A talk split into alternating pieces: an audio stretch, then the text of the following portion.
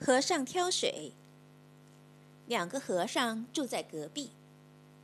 所谓隔壁，就是他们分别住在相邻的两座山上的庙里。两座山之间有一条溪，这两个和尚每天都会在同一时间下山去溪边挑水。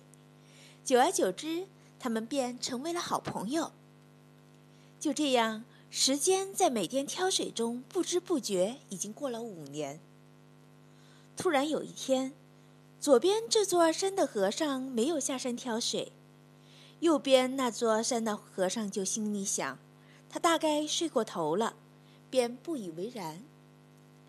哪知道第二天，左边这座山的和尚还是没有下山挑水，第三天也一样。过了一个星期，还是一样，直到过了一个月，右边那座山的和尚。终于忍不住了，他心想：“我的朋友可能生病了，我要过去拜访他，看看能帮上什么忙。”于是，他便爬上了左边这座山，去探望他的老朋友。等他到了左边这座山的庙里，看到他的老友之后，大吃一惊，因为他的老友正在庙前打太极拳。一点也不像一个月没喝水的人。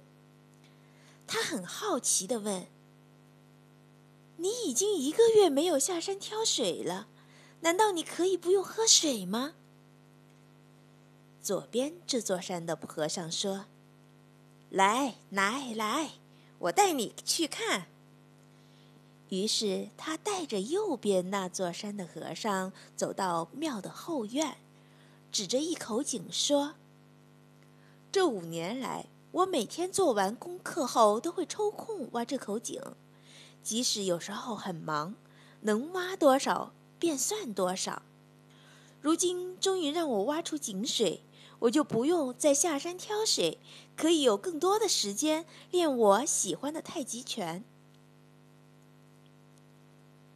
看得远的人明白，再多的薪水。都只是挑水，他们不把目光局限在这里，他们懂得必须挖一口属于自己的井，这样即使到了挑不动水的暮年，还是可以有水喝，而且喝的还很悠闲。